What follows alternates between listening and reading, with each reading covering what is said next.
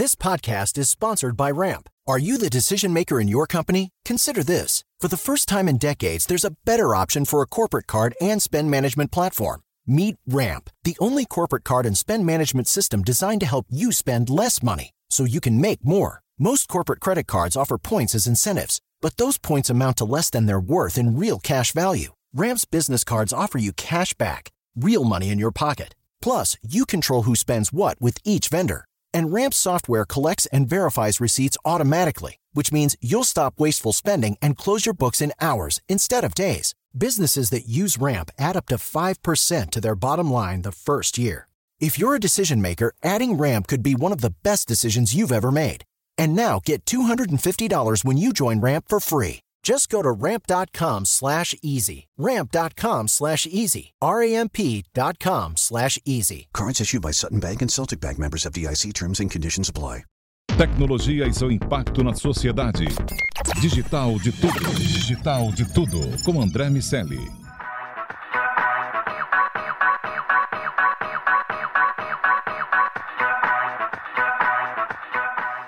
Salve, salve, habitantes da sociedade digital, sejam muito bem-vindos. Eu sou André Miceli e esse é o Digital de Tudo, seu podcast sobre o impacto da tecnologia em toda a sociedade.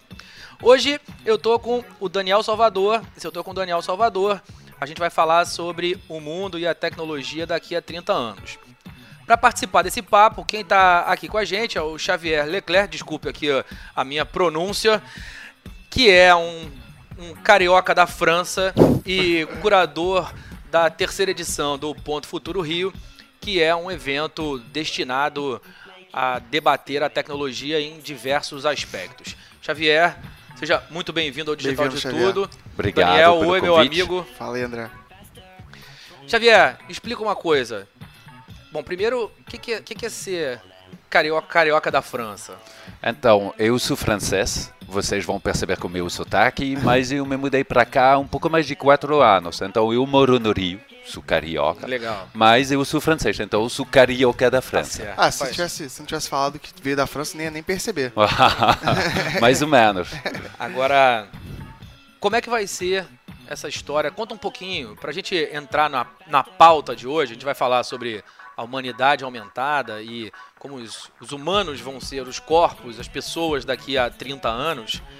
Conta um pouquinho pra gente como é essa história do Ponto Futuro Rio, pra gente é, chegar nesse assunto. O que, que, que você veio fazer aqui? Então, a humanidade aumentada é o tema da terceira edição. Nós já fizemos duas. A primeira era compreender o presente para liderar o futuro, porque nós acreditamos que você tem que entender o que está acontecendo tecnologia para pensar daqui a 30 anos, que é mais seu papel, o que isso vai significar, quais vão ser as mudanças. A segunda edição, nós falamos, tem as mudanças tecnológicas, você entende que você precisa se adaptar. Agora, inovação, isso era o tema da segunda edição, inovar para criar seu futuro, porque é muito complicado saber o que vai acontecer daqui a 30 anos. O que nós podemos fazer é começar a preparar, construir o que vai ser nosso futuro daqui a 30 anos e a razão que nós escolhemos esse tema. Mas esse ano eu queria mais focar sobre a humanidade aumentada por uma razão simples. Todos nós, quase, já temos uma ferramenta extremamente importante que é o nosso segundo cérebro, o celular. Aham. E nós falamos um pouco disso um pouco antes da- do podcast, que nós temos possibilidades gigantes através da conectividade para a internet, Wikipedia, Facebook, todas essas ferramentas que mudam nosso dia a dia, a nossa maneira de se relacionar. Então, para entender as mudanças da sociedade, por exemplo, como a importância do WhatsApp mudou o clima eh, político aqui no país foi para muitas pessoas, putz, a tecnologia já chegou. Nem pensamos daqui a 30 anos, o nosso dia a dia já chegou, só que é muito mais fácil entender isso pessoalmente que profissionalmente. Na vida profissional ainda nós temos hábitos por causa da hierarquia de muitas coisas que fazem com que é muito mais difícil fazer aquelas mudanças. E isso é o propósito do Ponto Futuro Rio. É ajudar as pessoas a entender para criar o que é o nosso conceito-chave, uma opinião informada. Todos nós nós temos opiniões. Você vai falar uma coisa sobre o que vai acontecer daqui a 30 anos, ou André uma outra, são opiniões. Mas nós temos opiniões informadas, porque cada dia vamos ler, fazer Aham. cursos, encontrar pessoas. E isso que nós tentamos trazer para um mundo mais corporativo, que é o objetivo do Ponto Futuro, com especialistas, professores, mas também com artistas, com muitas pessoas que podem trazer pontos de vista um pouco diferentes. E é interessante porque quando você fala sobre o humano, a gente consegue enxergar a tecnologia naquele sentido estrito da palavra tecnologia, de ser um instrumento desenvolvido para potencializar alguma característica que um humano precisa para viver melhor, num tênis que protege o, Aham. nosso, o, nosso, o nosso andar, num óculos que melhora a nossa visão, num aparelho de um aparelho auditivo que, que melhora eventualmente uma incapacidade e por aí vai. E eu sou particularmente fascinado por esse tema, as, as pressões que as novas tecnologias e as mudanças sociais trazem nos mercados e nas empresas. E falo muito sobre isso aqui no nosso, nosso programa Sociedade Digital, com quem eu divido com o Carlos Aros aqui na PAN. E, e a gente sempre cai na cultura corporativa. É engraçado que os humanos, em tese, estão acostumados a viver com a tecnologia fazendo parte ou estendendo o seu Aham. corpo, mas quando a gente chega na empresa, parece que isso cria um bloqueio. Exatamente. E aí, Daniel, o que, que você tem visto no, no que diz respeito a essas questões culturais, as soluções que vão aparecer, que de alguma maneira vão fazer com que a humanidade enxergue eh, a- a- a- o uso da tecnologia e a adoção desses recursos de uma maneira mais natural, de maneira que as empresas também possam absorver isso de uma forma mais tranquila e amena. É, isso é só uma especulação, mas falando da característica das empresas em si, né? A gente está vendo uma mudança grave no mercado, todo mundo tentando, tentando passar por esse processo de transformação digital. E, em paralelo a isso, o nascimento de diversas startups que estão ganhando no mercado. Então acho que, salvo se acontecer aquela, aquele famoso do a empresa é inovadora até ser a maior do mercado, aí ela se torna conservadora, eu acredito que no futuro as empresas vão ter, vão tentar manter essa característica de inovação. Até porque isso vai ser demandado cada vez mais recorrentemente. Como a tecnologia está evoluindo exponencialmente, é, você se adaptar a uma tecnologia não dá, não, dá, não dá tempo de você se estabilizar numa tecnologia. Logo sai outra e você precisa se adequar a ela. E, especialmente falando de humanidade aumentada, como vai ser uma coisa que você vai usar no seu dia a dia, igual o WhatsApp que a gente está falando. A gente usa o WhatsApp recorrentemente para trabalho, mas é uma coisa que a gente faz naturalmente. É, porque já usa no cotidiano, por que a gente não vai usar nesse ambiente aqui? Mas não é instituto, instituto- hum? não é parte do instituto é, da empresa. Mas, e assim vai ser conforme essas novas tecnologias forem chegando. É, vai ter o uso natural disso e acho também que a cultura da inovação vai permitir que isso entre melhor. Eu Agora, acho- Xavier, só- desculpa. Não, favor. eu acho que você tem total razão. Uma das grandes diferenças é a velocidade. Uma das razões que nós falamos tanto de o quanto é diferente, estávamos falando disso sobre eletricidade. Eletricidade muda tudo. Só que hoje em dia não é só eletricidade, é internet, mais internet das coisas, mais blockchain. É uma chegada de muitas novas tecnologias que estão chegando muito rápido, com uma velocidade de adoção Aham. pelas pessoas. E o que é uma pessoa? É um funcionário, é um pai, é um cidadão, mas também um cliente. Então as empresas elas enfrentam de dentro, com funcionários mais jovens querendo usar, porque elas usam da vida própria, mas também dos clientes. Eu acho que essas duas forças criam um pouco de angústia. Porque dentro das empresas são muito raros as pessoas que gostam, que querem mudança.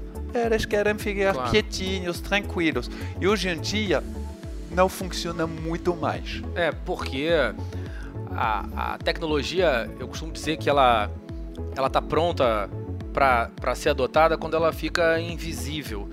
Então, quando você deixa de perceber energia elétrica, é um bom momento. Quando a gente deixou de enxergar computador, ele já estava por aí com celular e assim a gente vai vendo com essas novas inserções e, como você bem disse, esses ciclos, o processo de adoção, de, de empolgação, de desilusão e de um novo platô de adoção de tecnologia, esses ciclos estão ficando muito rápidos.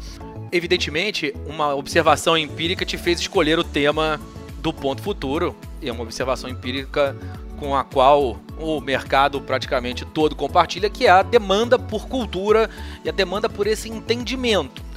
É, você viu casos de sucesso? Quem está quem tá acertando nesse processo está fazendo como? Muitas vezes, então, antes de me mudar para cá, eu trabalhei 10 anos com tecnologia lá na França, que eu trabalhava para Google e depois para Facebook. E eu tive a oportunidade de trabalhar com muitos tipos de clientes, de startup a grandes empresas, de varejo a luxo a montadoras. Cada vez que eu tive uma boa relação com o meu cliente, eu sempre falo isso.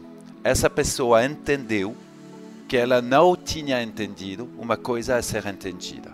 Isso é o primeiro passo. Ou seja, se você chegar em uma reunião falando eu sei o que vai acontecer, eu sei o que vai uhum. ser daqui a 30 anos, provavelmente você está errado. Se você está ouvindo mais e falando menos, se você está falando mais para os jovens, o que é isso? Uhum.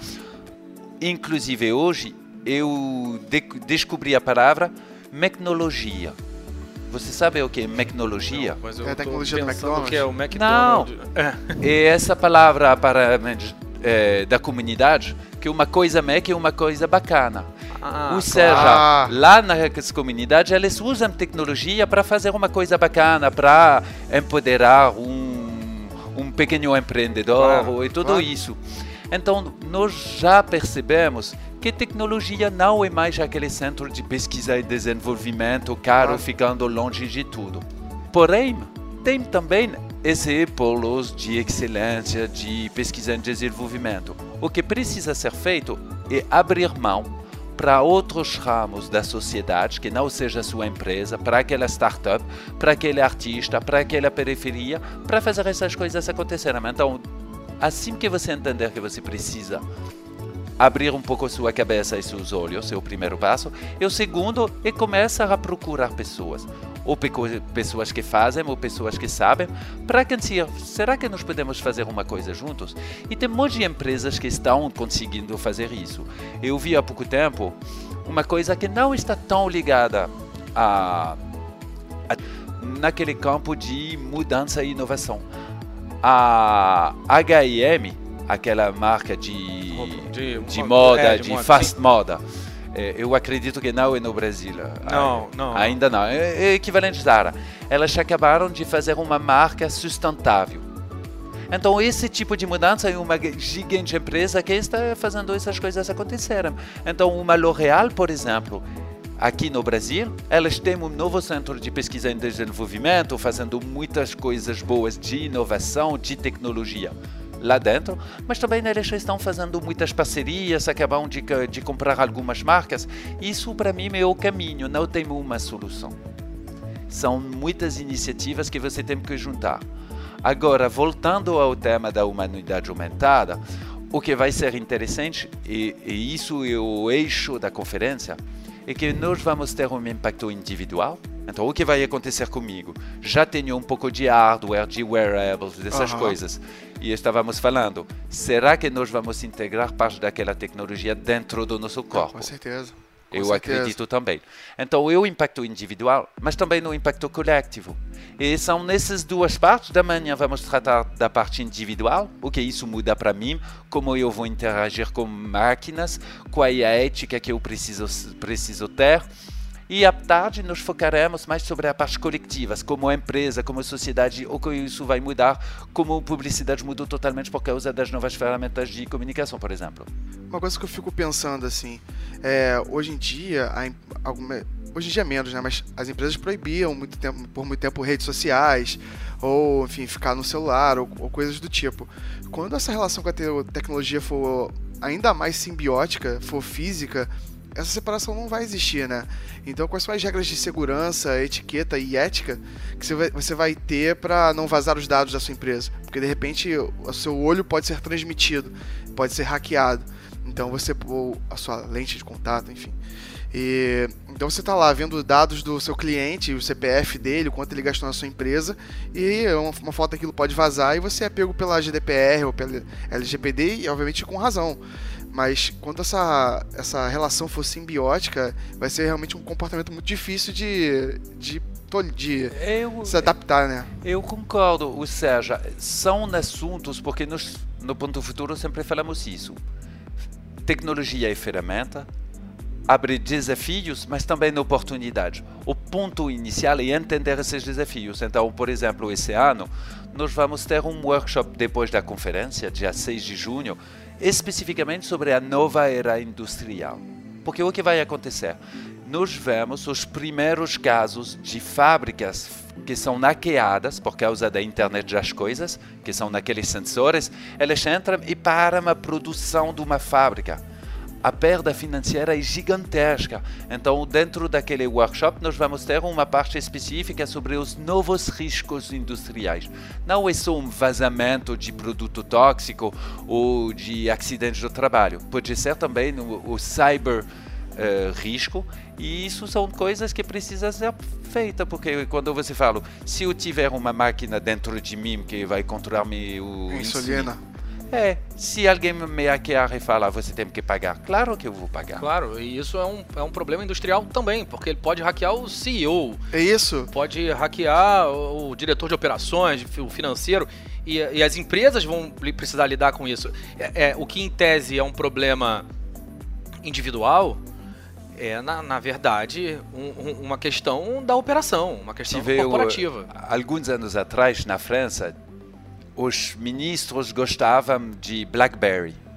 Só que BlackBerry não era com segurança o suficiente, mas todos eles falaram, não, eu estou usando para meu trabalho. Então o que aconteceu? O ministro da Defesa francesa criou um celular, claro, com segurança, só que a usabilidade dele era tão baixa, tão Aham. é, não bom, É, sim, que concordo. ninguém usava. Claro. Então isso é exatamente o tipo, porque não basta só bloquear tudo, como você comenta. certeza. Você tem que abraçar aquelas mudanças pensando também como um pouco de planejamento, porque ninguém sabe o que vai acontecer daqui a 30 anos, mas já podemos começar a construir aquele futuro que nós desejamos. E, e aí, por isso que é importante olhar para a humanidade, né, quando a gente falava sobre a- o comportamento padrão do ser humano dentro das organizações ser conservador, isso está muito associado a uma questão biológica, de economia de energia, de manutenção Aham. de posição,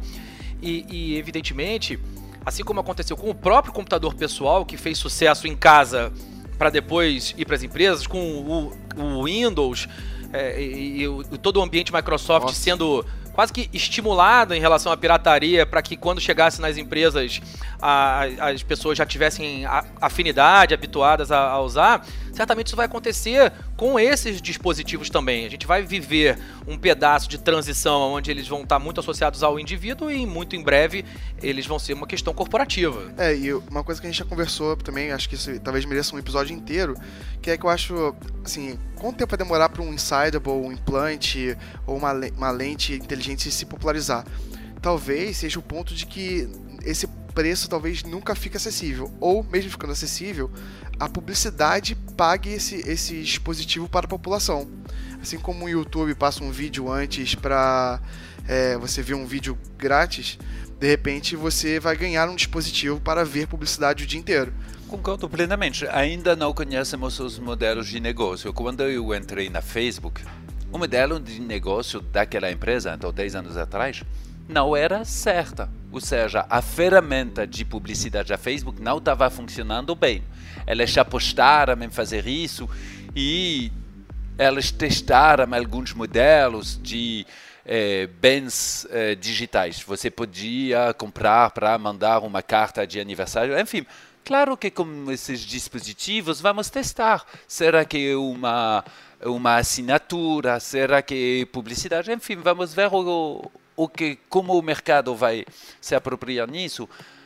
Mas eu acredito que isso traz a questão mais importante eu acredito muito que tecnologia é ferramenta. Então nós temos que pensar qual é o tipo, qual é o uso que nós queremos, pessoalmente e coletivamente. O exemplo para mim mais forte agora nisso é smart cities. Smart cities, todo smart cities em português, todo mundo fala de smart cities. Só que quem fala disso são empresas. falando de dispositivos conectados, tudo isso. E meu sobrinho, ele tem 20 anos, ele está fazendo, estudando lá em Londres, é, e ele falou, gente, eu não quero smart cities. E ele fez uma pesquisa sobre millennials e como elas veem smart cities.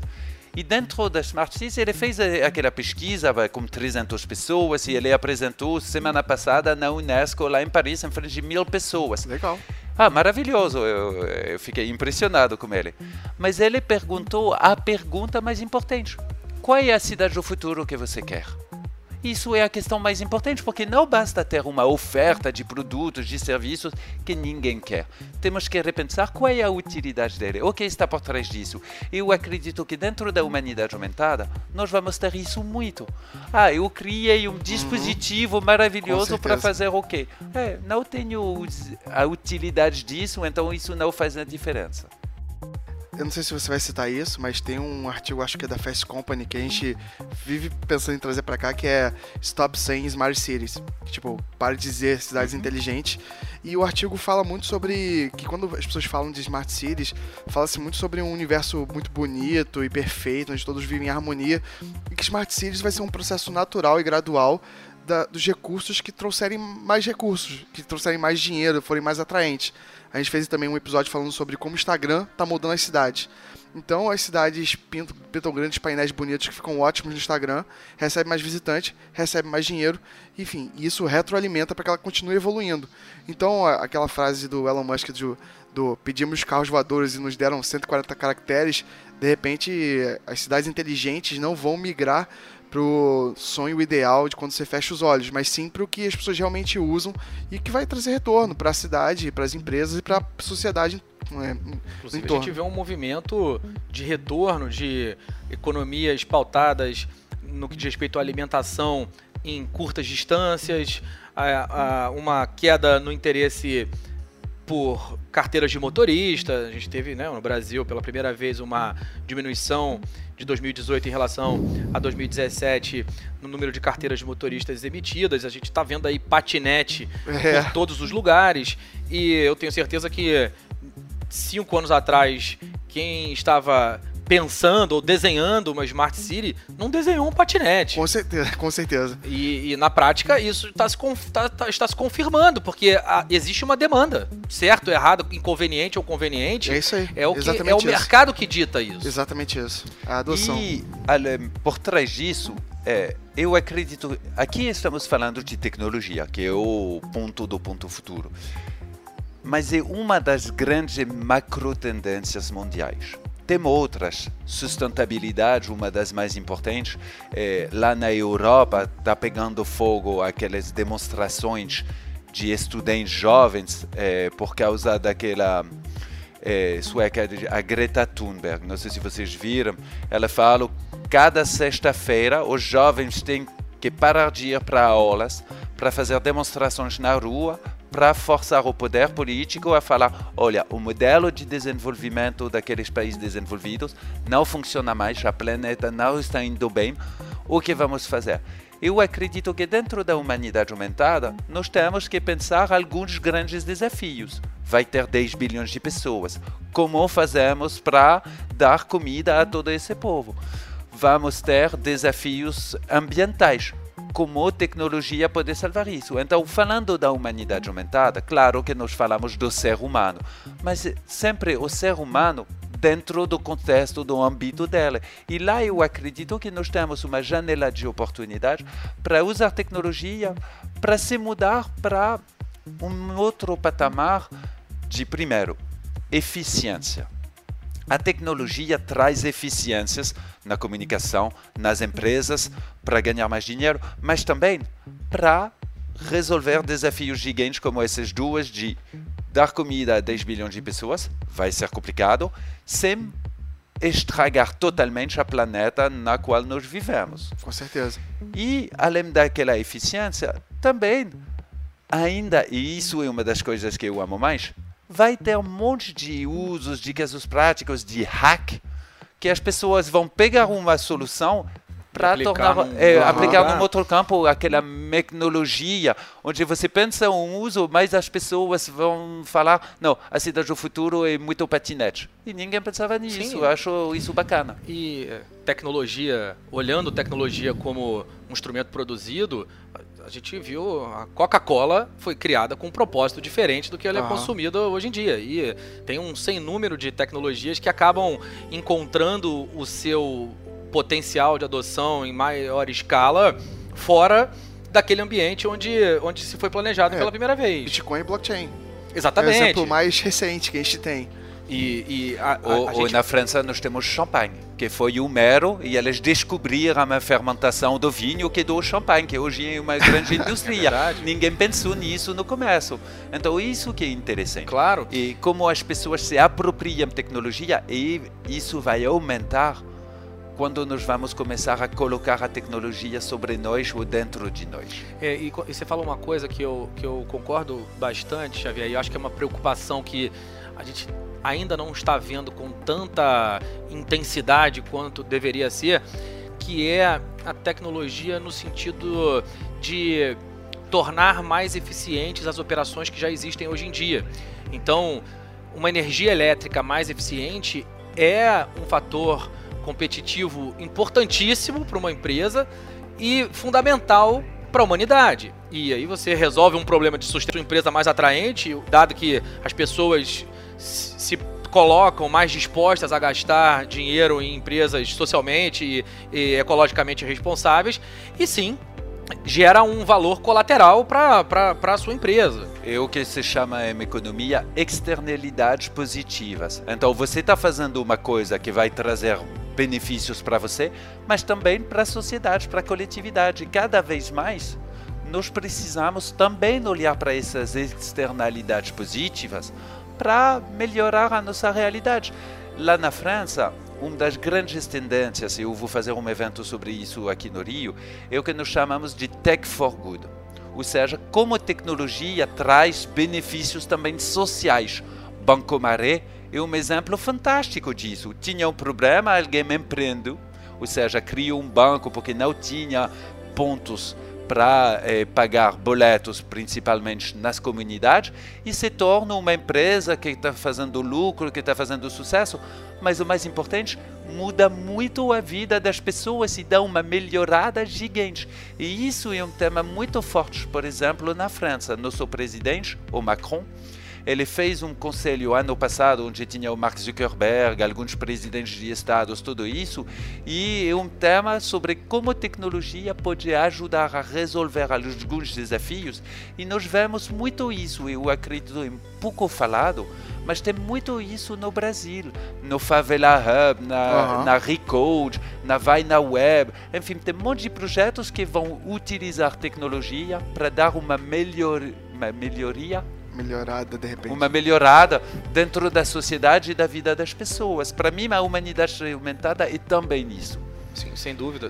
É, a gente já trouxe aqui no DDT, falou sobre os painéis solares da Disney e isso se desdobrou até falar que as pessoas podem ter painéis solares na sua casa para si próprio e para vender. Isso é mais uma fonte de renda.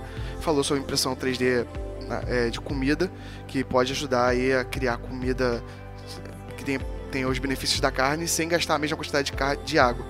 E por fim, a gente está falando de dispositivos de realidade aumentada ou de humanidade aumentada, como o BCI, que é o Brain Computer Interface, que você consegue mandar mensagens do seu cérebro para fora. E em breve, daqui a 30 anos, a gente vai conseguir também receber, e acredito eu, com os cérebros e tudo mais. Essas combinações todas podem ajudar, ajudar a resolver, por exemplo, a concentração populacional, que ficam nas cidades, de, ficam nas grandes metrópoles e, e não ficam no campo. E isso é um problema social também, a superpopulação, essa superconcentração. É, a gente tava, fez um DDT recentemente sobre mobilidade urbana e com especificamente falando da evolução do BCI que envia e recebe mensagens, você não precisa estar no Rio de Janeiro ou em São Paulo para receber. Você pode estar no interior e as pessoas terem a mesma sensação como se você estivesse lá, apresentando e tocando e conversando e pintando ou apresentando. No dia 7 de maio, agora, lá na 8, que fica na Praça General Osório, no Rio, nós vamos fazer um evento com a Câmara de Comércio França-Brasil, eu sou parte da Câmara, sobre trabalho remoto. Nós temos muitas tecnologias onde hoje falamos muito dos digital nomads, que são aquelas pessoas que podem morar em qualquer lugar do mundo trabalhando. Mas é uma realidade também aqui onde você com um computador ou mesmo um celular dá para trabalhar quase de qualquer lugar e limitar essa necessidade de se concentrar em grandes cidades, porque muita da muitas das razões porque as pessoas vão para a cidade é para procurar um emprego. E quando você tem uma taxa de desemprego tão alta como a do Rio de Janeiro, dá para fazer a pergunta: será que vale a pena morar onde é mais caro, tem mais complicações, pegar muito trânsito, se tiver trabalho remoto? E então, quando nós pensamos daqui a 30 anos, eu acredito que nós vamos ter uma utilização espacial do mundo menos concentrada e muito mais ampla. Concordo com você. Agora, Xavier, para a gente inaugurar aqui a nossa volta final, de todas essas tecnologias e inovações e modificações que você tem visto especificamente no que diz respeito à humanidade aumentada, o que, que te chamou mais atenção? Tivesse que elencar algum ponto, falar assim, ah, vamos, vamos, vamos ficar de olho nisso aqui. Como você falou, a BCI, então, a conexão com o cérebro. Eu vi aquele vídeo do MIT com um capacete neural, onde a pessoa coloca um capacete e dá para fazer um drone voar. Para mim, isso ainda é magia. Mas eu acredito que nós estamos indo naquele ramo de controle, usando nosso cérebro, porque um dos temas que eu pesquiso mais agora é neurociências. Ainda conhecemos muito pouco nosso cérebro, parece que nós usamos só uma parte pequenina na porcentagem das capacidades do nosso cérebro, e eu acredito que a evolução da tecnologia vai nos dar muito mais conhecimento sobre como nosso cérebro bioquimicamente funciona. Eu acredito que isso para mim é o campo mais interessante hoje eh, que vai abrir para preparar naquele mundo de 30 anos, porque robô, carro, carro voador, mais ou menos sabemos que vai acontecer. Não sabemos quando, se for só para ricos ou não, mas dá para sentir que saúde, carro voador, eles estão chegando. Já está no caminho. Já está no caminho, vai, vai chegar daqui a pouco e vai ser maravilhoso. Claro, é, claro. Robô também, tudo isso. Agora, o campo onde eu acho que ainda não temos como nem entender o sonhar o que vai acontecer é quando nós vamos verdadeiramente alavancar o potencial do nosso cérebro, porque ainda o corpo biológico é uma das máquinas, se eu posso dizer, mais bem feitas, mais complicadas, e o cérebro especificamente é extremamente eficiente na, na produção com pouca energia. Se você pensar na energia eh, da blockchain, blockchain usa muita energia. O cérebro usa muito pouco, como uma gigante eficiência. Então, para mim, o que vai acontecer não é uma tecnologia em si, é o conhecimento do cérebro e isso vai mudar muito as perspectivas. Legal. É, Considerações uma... finais? É, só complementando o que ele falou, e talvez isso tenha relação direta com sociogenômicas e edição de DNA, né? Conforme a gente for entendendo, a gente pode criar humanos que usem mais, mais melhor o seu cérebro. E enfim, aí só, só, só o futuro vai dizer o que esses humanos serão capazes de criar. Sim, com todos os benefícios e, e riscos exatamente, inerentes a esse tipo de, de edição também. Com certeza. Xavier, qual quem, quem gostou do assunto, quem quer entender mais, saber mais sobre a humanidade aumentada, sobre o Ponto Futuro Rio, enfim, como é que te acham aí? então, é, por favor, vai visitar o nosso site www.futuro-rio.com. W é o nosso www. Exatamente. www.futuro-rio.com.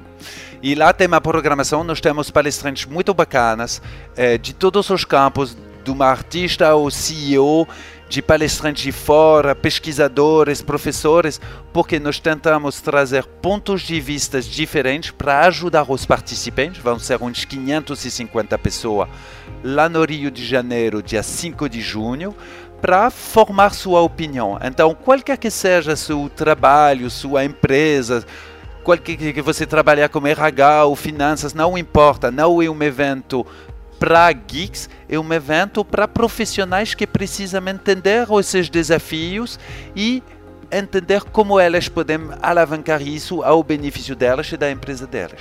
É isso, muito bom. Vamos desconectar o nosso querido Digital de Tudo. Quem quiser saber mais sobre o assunto de hoje, pode visitar o www.digitaldetudo.com.br ou encontrar a gente no Instagram, no arroba Digital de Tudo. Daniel, meu amigo, sempre bom Valeu, falar André. com você. Xavier, Obrigado, Xavier. Obrigado, muito pelo obrigado convite. pela sua visita e um papo enriquecedor, como sempre. É isso, hora de desconectar. Tchau. Tchau, tchau. Tchau.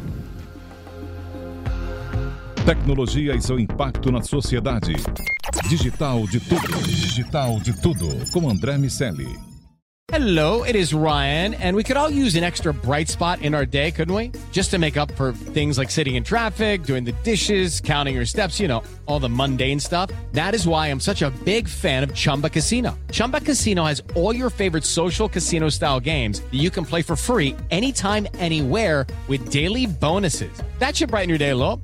Actually, a lot. So sign up now at chumbacasino.com. That's chumbacasino.com. No purchase necessary. Group. Void were prohibited by law. See terms and conditions. 18 plus.